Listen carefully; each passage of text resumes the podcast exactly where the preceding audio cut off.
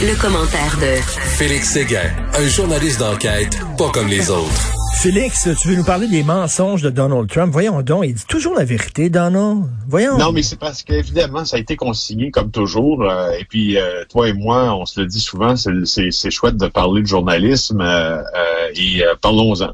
voici ce qui a été euh, jusqu'à maintenant, disons, là, consigné dans la section, dans la colonne mensonge d'affirmation de Donald Trump depuis 24 euh, heures. D'abord, on dit que, évidemment, sans surprise, tout ce qu'il a dit depuis euh, le milieu de la, nuit électorale, là, euh, dans la journée de, de, mardi à mercredi, était complètement irresponsable. Le premier mensonge, ben, c'est dire qu'il a gagné l'élection à 2h20 ben du matin. Évidemment, ça a été signalé par les réseaux sociaux, justement, et Twitter comme étant un mensonge. Alors, euh, oublie pas une chose, il demande à ce moment-là l'arrêt du dépouillement parce qu'il s'insurge contre une fraude électorale sans donner plus de détails. Alors là aussi, euh, ça a été signalé comme étant un mensonge parce qu'il n'y a pas d'apparence de fraude aucune mm-hmm. pour l'instant. Mm-hmm. Euh, selon le camp Biden, c'est une tentative de priver les citoyens même de leurs droits. Alors, euh, cinq, euh, cinq gazouillis, cinq euh, micro-messages sur Twitter jusqu'à maintenant comme étant identifiés comme susceptibles d'être trompeurs. Trump accuse les démocrates de vouloir voler l'élection. La posture de Joe Biden, tu la vois, c'est d'attendre le résultat de l'élection extrêmement patiemment. Euh, et euh, voilà, alors toutes les publications, même sur Facebook de Donald Trump, sont toujours accompagnées de... Écoute, dans, dans quelle époque on vit? Toutes les publications, toutes du, du président américain sont accompagnés d'un rectificatif qui mène à un centre d'information sur le vote aux États-Unis qui tire le vrai du faux. T'imagines? C'est honteux c'est, écoute. Et là, il veut, se rendre, il veut se rendre en Cour suprême directement, c'est-à-dire prendre une autoroute, là, puis contourner le système de justice, puis s'en aller directement en Cour suprême. Il n'y a même pas de, il y a même pas de raison légitime pour dire, ben oui, il y a une, il y a de la fraude électorale ou c'est quoi tes preuves, tu sais, c'est comme, euh, il dit oui, justement, puis on lui a donné, euh, moi et toi, on, on, a euh, remis à César ce qui lui appartenait, c'est-à-dire d'avoir su créer euh, un canal de communication qui court-circuitait l'establishment médiatique mmh. américain, puis euh, politiquement de s'adresser à sa base via ses réseaux sociaux, euh, ce qui est ce qui est en soi un tour de un tour de force de court-circuiter l'establishment et puis de ne pas avoir besoin des grands médias pour être une caisse de résonance à son discours, mais en même temps, disons-le, il a court-circuité cette caisse, cette, cet establishment-là aussi en mettant sur la place publique notamment des mensonges que les grands médias vérifient parce qu'ils ont la capacité de le faire. Alors c'est, c'est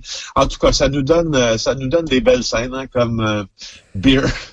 c'est délirant et c'est vraiment inquiétant. Là. C'est un, écoute, c'est un baril de poudre. Richard, à, à, à, je pense que c'est au Wisconsin, au Michigan, Beer Barbecue and Freedom. Là. Non. Le, le... Non, t'as pas vu ça? Aïe, aïe, allez voir ça. C'est un gars, il y a une conférence de presse sur le dépouillement du vote. Euh, et, euh, et, et, et, je me rappelle pas exactement l'endroit, mais le gars a brisé Internet. Et puis t'as un gars, on dirait à peu près une cinquantaine d'années, cheveux bleachés, il a l'air de sortir d'une annonce de chamois.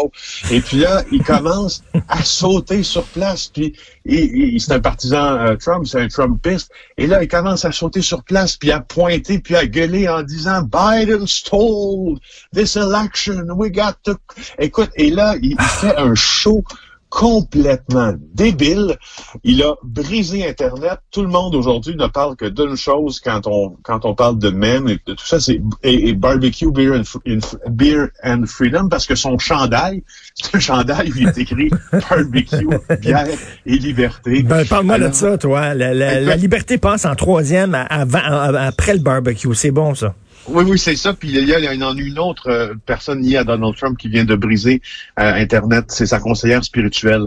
Euh, c'est, oui, oui, elle a, elle fait une prêche enflammée mais enflammé pour demander à Dieu de régler ça, évidemment, parce que Dieu va régler ben euh, oui. l'élection, tu sais bien. Ben oui, Dieu, du côté de Donald, ça c'est sûr et certain. Écoute, oui, c'est tellement fort. Alors, il y a une trêche, Richard, va voir ça aussi, allez voir ça. Et ça a été repris sur Internet sur euh, des paroles du euh, rappeur Eminem, euh, parce que c'est, je veux dire, c'est fou ce qu'elle dit, ça complètement, c'est complètement, c'est pas d'être à côté de ses jambes, ça n'a pas d'allure. Allez voir ça. On rirait si c'était pas aussi triste.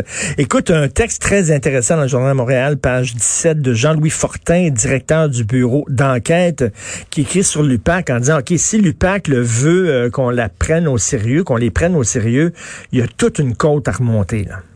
Ben oui, euh, tu sais, il fait, il fait, disons, euh, la recension de, de, ce qui est public puis de ce qu'on connaît, nos bureaux d'enquête sur les décon déconfitures de l'UPAC, les déconvenus.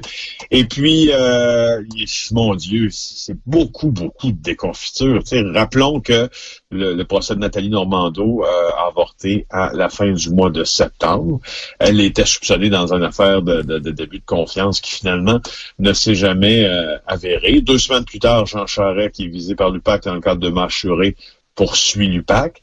Après ça, euh, les deux ex-enquêteurs, euh, Stéphane Bonhomme et Richard Despatie, poursuivent l'UPAC également. Et là, la directrice, ça, on n'a pas eu le temps d'en parler, Richard, mais on va en parler beaucoup au cours des prochains jours, puis même la semaine prochaine.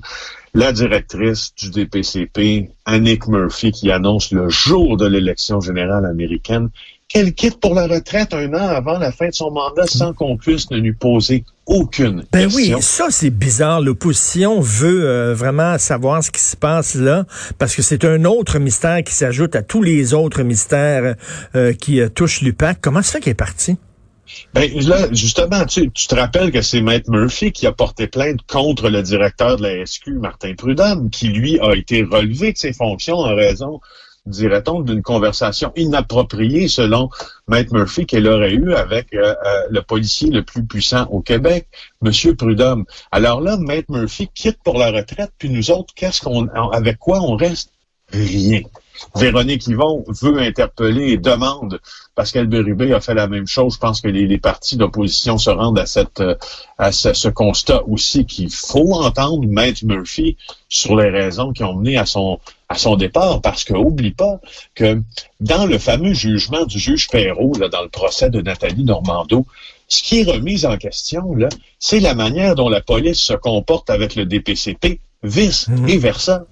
C'est la manière euh, ce que ça met en lumière, c'est la perte, euh, de confiance du public dans ce système de, poursuite qu'offre le DPCP au gouvernement euh, du Québec, puis à ses, ses, implications dans les enquêtes de police. Et là, tu as la bosse du DPCP sur laquelle on se pose beaucoup de questions, même si on n'a pas beaucoup de, de on n'a pas de preuve de dérive éthique ou quoi que ce soit, mais on veut savoir, on veut comprendre. On peut pas s'en aller. Écoute, là, là, c'est vraiment n'importe quoi, là. Ben oui, corrige-moi si je me trompe, en 2018, le directeur, euh, même avant 2018, euh, l'arrestation de Nathalie Normando survient jour de budget provincial. En 2018, ben à l'élection générale, euh, qui quitte ses fonctions? Robert Lafrenière.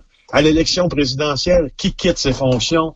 L'une des plus grandes juristes au Québec, la directrice du DPCP. Et je le répète, on reste avec rien. Non, non, puis le timing, c'est pas, c'est pas pour rien là, qui, qui ont fait ces coups de théâtre-là, alors que tous les projecteurs, tous les micros, toutes les caméras étaient d'un autre côté. Ça, s'intéressait soit aux élections euh, fédérales, les élections provinciales, les élections qui se passent aux États-Unis. Puis tout ça, c'est pas pour rien qu'ils choisissent ces journées-là pour sacrer le camp. Mais c'est encore plus grave. C'est encore plus grave, Richard. C'est, ça ajoute une dose de suspicion. Écoute, l'UPAC l'admet, Richard. Là. On est dans une, une, crise de confiance puis un déficit de crédibilité de la population envers l'UPAC. On pourrait peut-être en dire autant de d'autres euh, de d'autres organismes publics comme le DPCP, comme le ministère de la Sécurité publique, pour qui, euh, euh, pour qui justement la population a certains doutes quant au fonctionnement, puis même vont même à certains égards à l'éthique.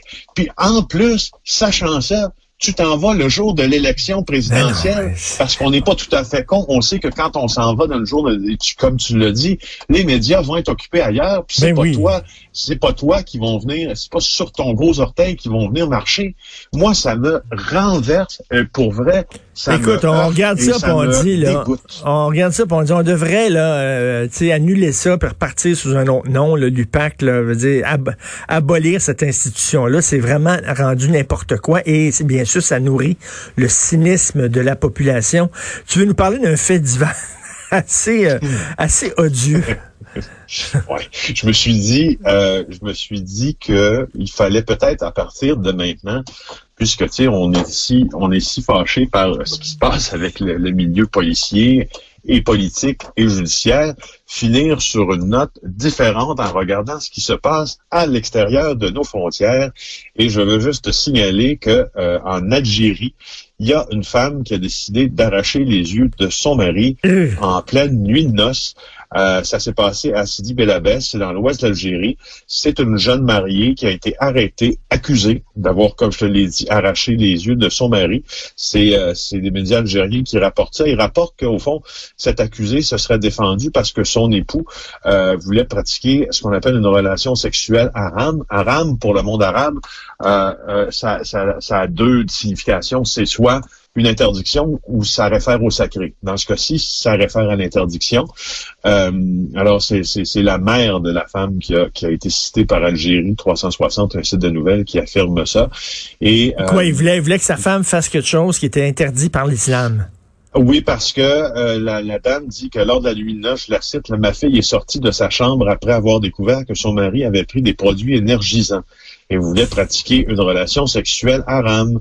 Alors, euh, elle dit, euh, ma fille, elle s'est juste défendue.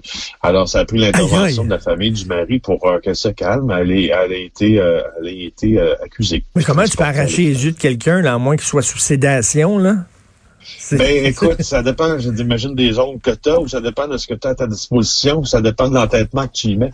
Mais, euh, mais en tout cas, tout ça pour dire que euh, si c'était passé ici, je pense qu'on en aurait parlé. Alors, parlons. Ben oui, on se souvient de Bobbitt. Oui, hein? de Lorena Bobbitt. Lorena Bobbitt qui avait euh, coupé la, la zigounette oui, son mari, Lorena oui. Exactement, qui était un violent, je pense. Hein? C'est ça. Oui, hein? oui, oui, tout à fait. écoute, écoute, en terminant une petite parenthèse concernant Donald Trump et ce qui se passe euh, dans, euh, aux États-Unis, euh, on dit souvent que Donald Trump est raciste avec son mur et tout ça contre les Mexicains, mais sauf que les Latinos en Floride, c'est eux autres qui ont, qui ont permis à, à Trump de gagner. Les Latinos adorent Donald Trump. Et ça, ça on n'en parle pas parce que c'est un peu tabou, mais les Latinos, ils aiment ça, des leaders virils. Ils veulent ben, des gars qui sont tabasco.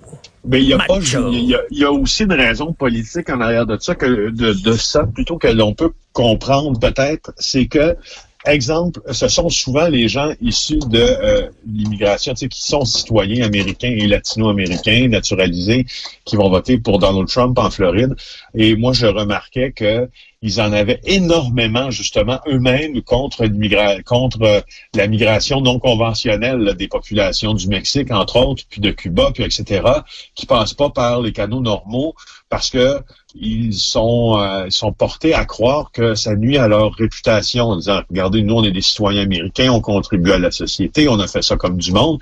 Puis là, tu as, des gens qui traversent la frontière euh, un peu euh, à tout vent comme ça et comme ils veulent et ça nuit à notre réputation. Puis hmm. effectivement, il y a la question aussi du leader fort puis euh, du leader impressionnant. Non, puis eux autres, c'est ça, eux autres ont, respecté le processus démocratique pour avoir leur citoyenneté américaine et eux autres de voir ces gens-là qui ont qui ont qui ont comme les ont bypassé finalement là, qui ont passé euh, les frontières de façon illégale, eux autres sont pas contents en disant vous devriez faire comme nous autres on le fait, nous autres on, on l'a mérité notre citoyenneté américaine. Exact. Tout à fait. Ben, merci beaucoup. Bonne journée, Félix. C'est merci. On se reparle demain. Au revoir. C'est épouvantable ce qui se passe avec l'UPAC. C'est vraiment, moi, je comprends plus rien. C'est rendu que la police enquête sa police qui enquête sa police. C'est vraiment n'importe quoi.